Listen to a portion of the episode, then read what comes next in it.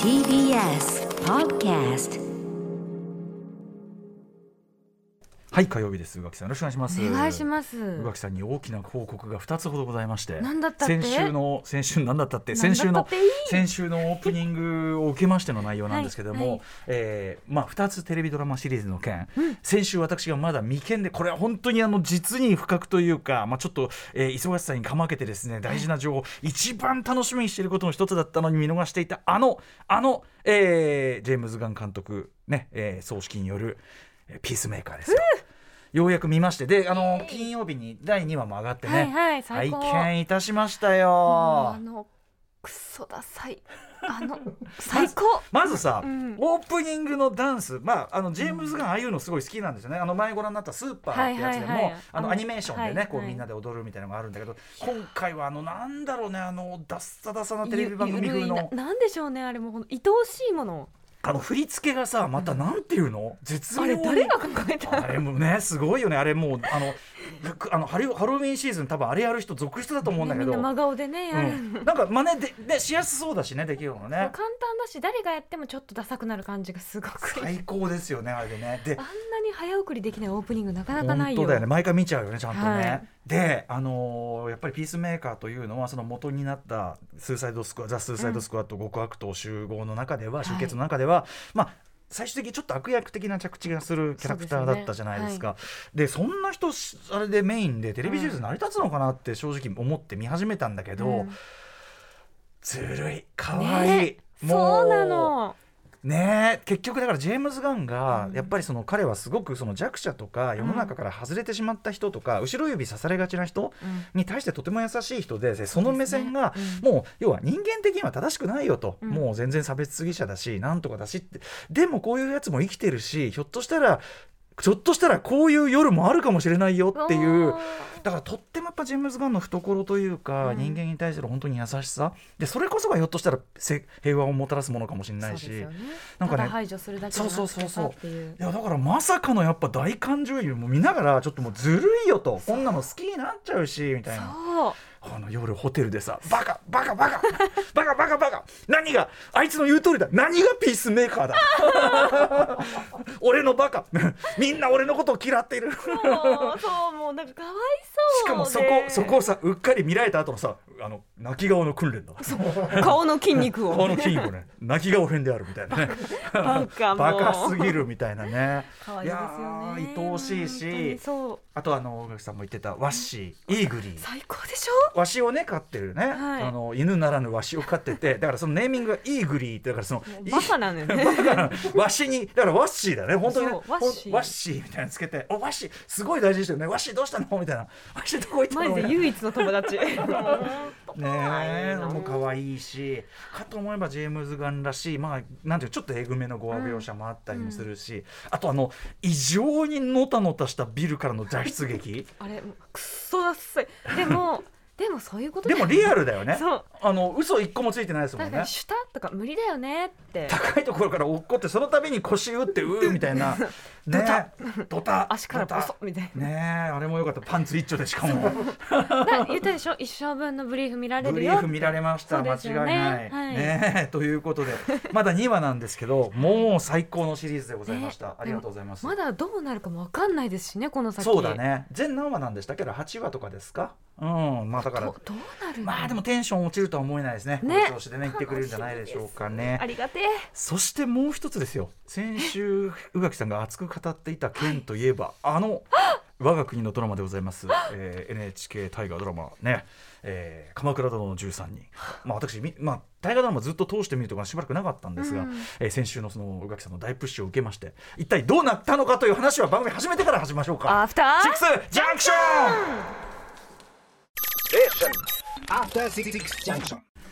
4月26日火曜日時刻は6時今5分ですラジオでお聞きの方もラジコでお聞きの方もこんばんはお元気よくありがとうございます TBS ラジオキーステーションにお送りするカルチャークリエーションプログラムアフターシックスジャンクション通称アトロクパーソナリティは私ラップグループライムスターの歌丸ですそして火曜パートナーの宇垣美里です。あのちょっとピースメーカーの言い忘れとしては、いあのーあそこのオフィスワークをね前あのー、スーサイドスクワットでしていた、はい、はい、あの指令をしてた、ね。指令をしてたチ人ームが結構活躍して特にあの、女の人あんな強くてかっこいい人って知らなかっかったですよねかっこいいんでめちゃくちゃあの酒場ではいあの絡まれていなしてもうのすとこ最高じゃないす好きってなりまねし、た、好きってなこっちを見てる側思ってたら、うん何よりもピースメーカーが好きってなキ っュンってなっててましたねあってなってましたもんね脇もいいですもんねそうみんなかっこいいしうん可愛いしちょっとまだこうキャラどうなっていくのかなみたいな人もね、うんうんいますけどねあとお父さんがねあれですよねだからあのそうターミネーター2」のあれですうよ、んロバート・パトリックロバートパトリックね、まあ、こういうところパッて出てきでましたこういうところだけねあ素晴のらしい箕輪田君がすっ飛んでき てね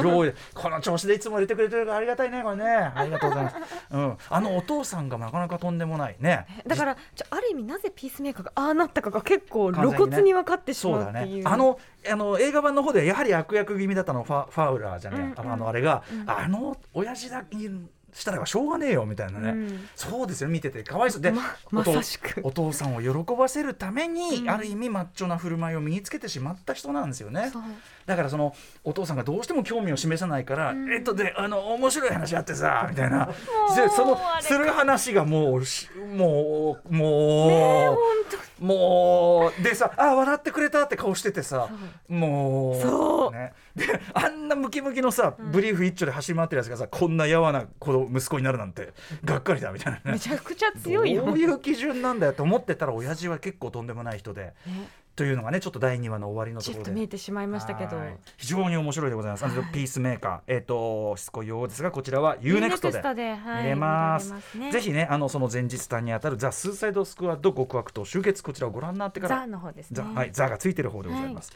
ということで先週垣さんが、えー「鎌倉殿の13人」ね、号 NHK 泣し大たや河つドラマ15話目がすごかったといやもう本当に大きな展開があって、はいで結構やっぱその僕も聞いてみたらって、うん僕さん聞いてみてもあの奥さんのお姉さんが見てて、うんでやっぱそのテンション全く垣さんと同じテンション だったってもうつっておであのあと幼いさんもか、うん全く同じ行動してた要するにそのあちょっと後で話しましょう、 うんあの全く同じことだからその15話見て泣き、うんでいろいろインタビューとか聞き泣きでまた見直し 泣き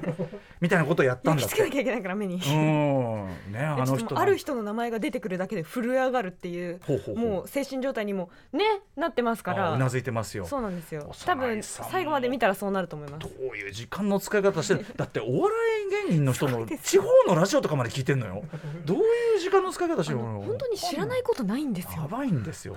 そんなことはないかもしれない日本のね好きなジャンルがはい まあでもその、まあ、皆さんのそのテンションを受けて、うんであのーまあ見とこうと思ってね、はいやっぱりうなぎさんあにりがおとうご会いしざいます、ね、いやところがね私ちょっと白状いたしますと、うんちょっとゼロしゼロしようと思ったんです正直、うんうんその先週あの金曜日フューチャーパストに出ていただきました渡辺則明さんドロップする前です、渡辺則明さんがまあめちゃくちゃ面白いですよ、ただそのこういうのって大体追いつかなくもうなっちゃっててまあ15話確かとにもねなると、うんでもう追いつかないやで見なくな見たそもそも結局見なかったりするじゃないですか、うんうんでそんなんで終わっちゃうぐらいだったら最新回を見ればいいじゃないですかっていうぐらいすごい回ではありますとおっしゃっていただいて、あそうですよねと。でじゃあその15話がすごいっていうなら、まあ、15話からいきなり見るのもあれなんで14話を見ればいいですかねなんつって、なんてことを言ってね、あのお茶を濁すお茶を濁すっていうかあの、あとなんだっけ俺がすごくさ豪語してさ「いや俺はすごい映画とかすごい見てるから間を埋める能力はすごいあるんで あの今までどういうことがあったかを類推する気持ちあの能力が非常に高いはずだから、はいだから君らの15話重ねた分を14話からそこで埋めていくことが可能であるみたいなことをかなぁ 大声で言ってですね、うん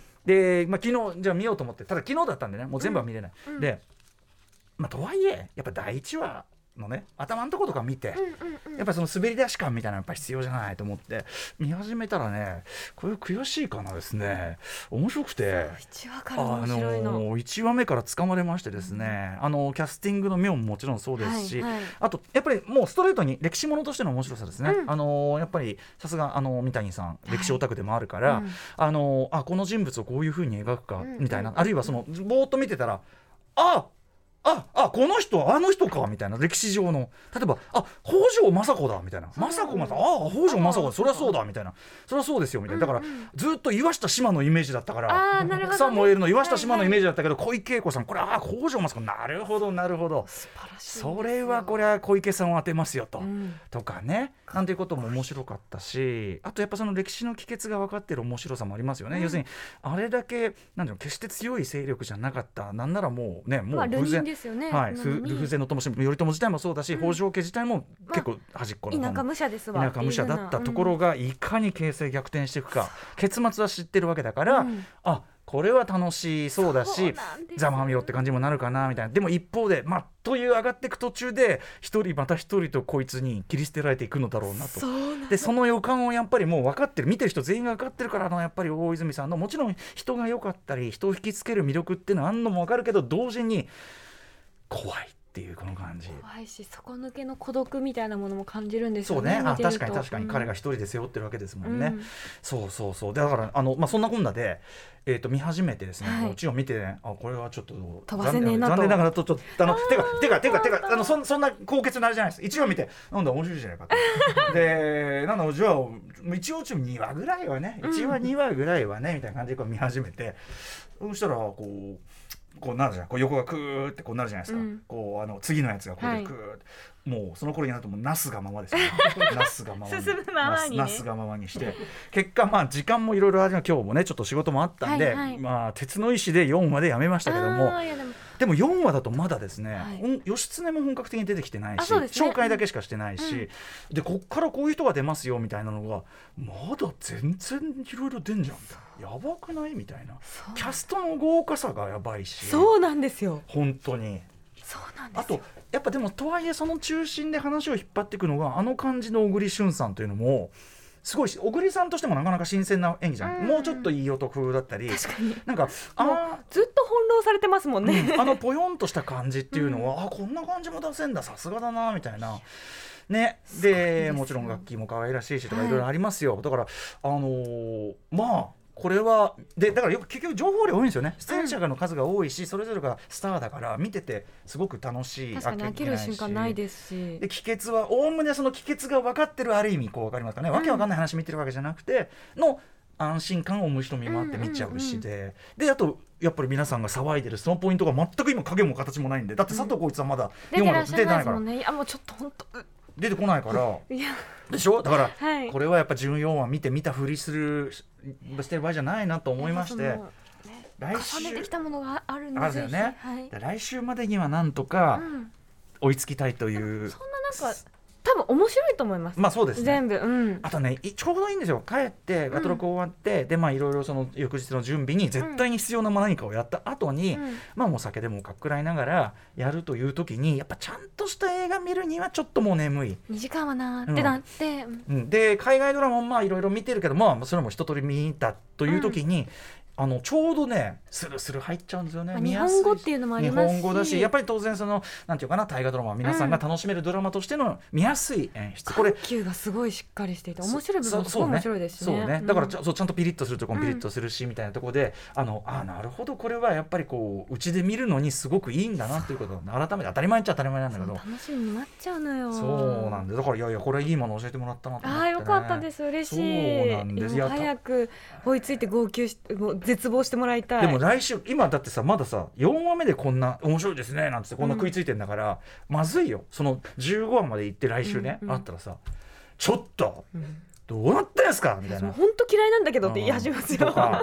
なんかあのあんたらの物言いでもまだ小さかったみたい なあれだけのことが起こっててどうなってんすかみたいなどうしちゃったんすか上地さんみたいななんていうかもしれないですよね。ここ10からどんどんその後15話16話ももう放送されたんですもんね今はねそうですねえ16話最新16かなそれも見まし16ですたねうんここからはあのまた手術のこううんいわゆる有名なところ、はいはい壇の裏とか、はいはいはいあのその方向に進んでいくのでその楽しみそうさもありでますよね。あの例のあれが来たっていうのそうは当あ然そうですよあねの坂降りるやつかみたいな崖っていうあかーそとうかそうかかそうかうんいやーでもいや本当に楽しませていただいておりますしあーよかったありがとうございます沼に引きずり込んだ、うん、面白い面白いですよ。ご存知かな鎌倉殿の実際。 ねえいやいやいやでもあの、おすすうめですん、久々にその大河だから今年はある意味久々に大河ドラマも通してみようかなって気分になってるし、うん久々に戦隊ものあのあー日朝ものもね通して見てる、うんあのドンブラザーズ見てるしで、はいい、うんいいですよあの続きもので見るってなかなかでこれやっぱ1年通して見るどちらも1年なんで、はい、一1年通して見るからこその重重みというのかあな。りますよねあるもんね時間を重ねた分だけのっていうのもねうんいやいやこれは今ならいけるということでよかったいやいけると思います行かせていただきますもうみんな見てほしい本当に UNEXTNHK パックも便利ということでねそれは本当にそう、うんユーネクトにめちゃくちゃはね足を向けて眠れないありがとうございます UNEXT といえばあの東京バイスも始まりましたんでね始まっておりま入ってするの始まっておりますあ UNEXT あ UNEXT ごめんなさいあれはオンあーワあウーワウでしそうねたあーびっくりした失礼いたしました そうなんですよワワウウワワウウでなすんよねですけどねだからいろいろ今見るのあって楽しいですよねそうですよねもうだから時間いやちょが足りないちょっとのねよあのムーンナイトもねあと2はい話かも3話かムーンナイトもあるムーンナイトちょっとなんちょっとかなり今なまでどうするんだよちょここっとからちょっと難解な感じになってきてますけど最後うんはいってうんえそっちみたいな ピースメーカーもありますしねはい楽しいことずくめということでこの番組でも引き続きあのこんなもの見たあんなの見たよというお話もね、はいえーあと皆さんからのいろんな情報ももちろんね引き続きあのお待ちしておりますお待ちしておりますのでよろしくお願いします、じゃあちょっと早めですが行ってみましょうかねさまざまな面白を発見して紹介するカルチャーキュレーションプログラム「アフターシックスジャンクション」今夜のメニュー紹介ですこの後すぐは作家の柚木麻子さん登場今月発売されたばかりの最新刊「ついでにジェントルメン」についてお話伺いますめちゃめちゃ面白い連作短編でしたね面白かったちょっとそれぞれの話してるだけであっという間に時間いっちゃいそうですけどね、ぜひぜひたっぷりねあのざっくばらんに語っていきたいと思いますそして7時からは日替わりでライブや DJ プレイをお送りする音楽コーナーライブダイレクト今夜のアーティストはこちらはい今お聞きいただきなのはね、えーもちろんマミリーさんがラップしてます「喜びの歌」あのベートーベンの「喜びの俳句」の「喜びの歌の」えっとラップを乗っけたバージョンこちら2月にセルフトリビュートアルバム「キーポンキキニット」をリリースしたレジェンダリーなバンドボー五大悟のリーダーミッキー吉野さんが番組初登場はい先ほどあのリハーサルであの D さんとも、はい、ミッキーさんによろしくなんてことをね形で歌伺ってきましたがはい、えーあのレジェンドミッキー吉野さんが番組初登場、えーライブをお送りいたしますそして7時40分頃からの新概念提唱型統合コーナーはあなたの心に残る褒め言葉を紹介する「マイスイート褒めこんなに嬉しいことはない」そして8時台の特集コーナー「ビヨンドザカルチャーは今の洋楽シーンがすぐわかる月刊ミュージックコメンタリー4月号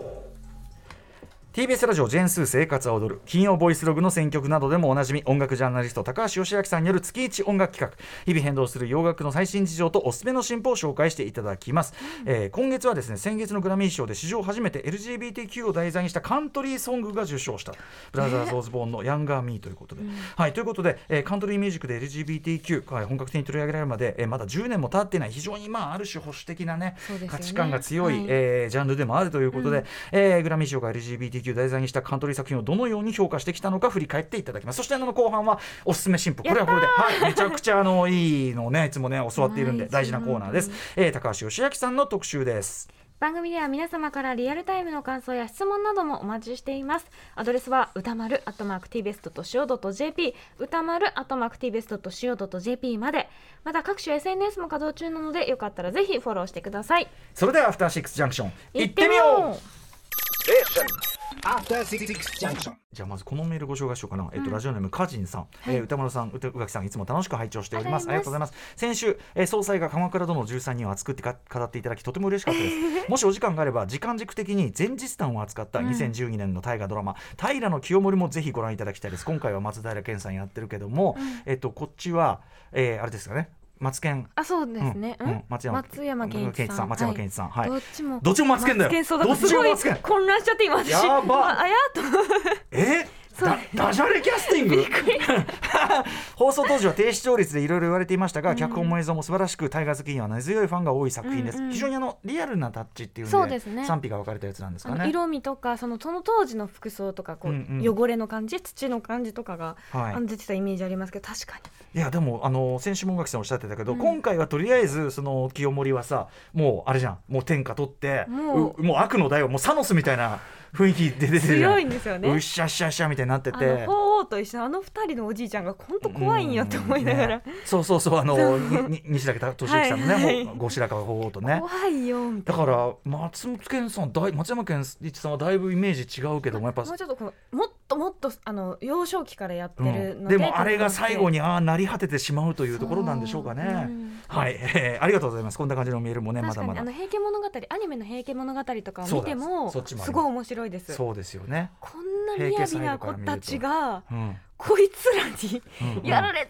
たのかみたいなあ気そ持っちかで荒っぽい武人たちにやられていくわけだもんねそういう意味ではそうねなんですとかそもうだよな含めてすごいやっぱりまあどっちがいいとか悪いとかじゃないうからんうやんうんっぱりそうだ見よねててすごい面白かったすね今でも本当にだからある意味平家と平変源氏平家がさ同時にやってるってすごいことよね、そうなんですよ面白いよねなんかね、はいえー、あとですね、まあ、先ほどからこういろいろねこうコンテンツ紹介して、うんまあそのねぼ僕から例えばマネージャーの幼いさん見てもあなたどういう時間の使い方してるんですかそれは本当にそうこれはお互い思ってこれ大垣さんにも思うしいやいや私は全然本当にねえいやいやという謙遜がありがちなんだけ ど、えー、後の国もアフターシックスジャンクションにね、素朴な疑問を寄せてくださいというメールをね今月いろいろ募集してきた中で、はいえっとずいぶん前に来てたんだけど、うんついにこのメールを投入しようと思います。はいえーマリア・カンノンさんです。アトロクは放送当初から書いています、えー聞いていますが、いまだに疑問が思うこと、疑問に思うことがあり、この機会に聞いてみようと思ってメールします。それは歌丸さんの日々の過ごし方です。月曜から金曜まで帯番組があり、音楽活動もあり、その他番組に出るアーティストの方の楽曲も聞かれていて、またたくさんご本も読んでいらっしゃり、えー金曜のムービーウォッチメもあり、他にお話を聞いているとゲームをしたり、ドラマを見たり、一体どんな風に日々を過ごせばそんなにカルチャー接種ができるのですか。アトロクを聞いていろんなカルチャーに興味を湧くもののなかなか時間を作ることができていません。田村さんの生活スタイルで自分にもできることがあれば少しでもカルチャー接種に役立てたいと思います。よかったら教えてくださいということなんですけど、これだからどねう、してんですかおといやでもお互いに思ってることっていうか、うんいやだからその一日は短いよ。そあの仕事で絶対的にその使う部分を除いて空いたぶところで、まあ今日はこれかな今日はこれかなみたいなものを見たり読んだりしてそうこうするうちにもうどんどんどんどん寝るべき寝るべき時 間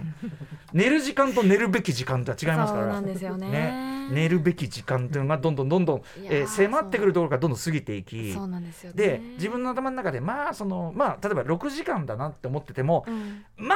あまあねその5時間はまあ6時間のうちでしょうとか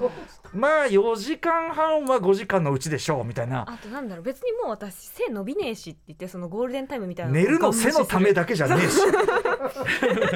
っていうのはあるけどねでもやっぱそういうこうまあまあまあまあ今日はぐらいいいかでやっちゃうん だけどでもさそれをやるとよくないのは翌日に結局ちょっとしたこう疲れのダメージが溜まってっちゃって、だから早く寝て朝やればって話なんですけどそこなんです そこなんですできないできないそのマリア観音さん、あのね、一番我々が本当はしたいのは、そのさっさと寝て早起きして効率的に使うということなんですが、はいい、かんせんこう夜す夜も好きみたいなね。夜が好きみたいな夜が好き。はい夜のあのごそごそなんだろうね。あのみんじなが寝静まってる時間 G の遺伝子うかな。まいねごそごそごそっつって ね。 G の 遺伝子 G の遺伝子入ってる入ってんのかな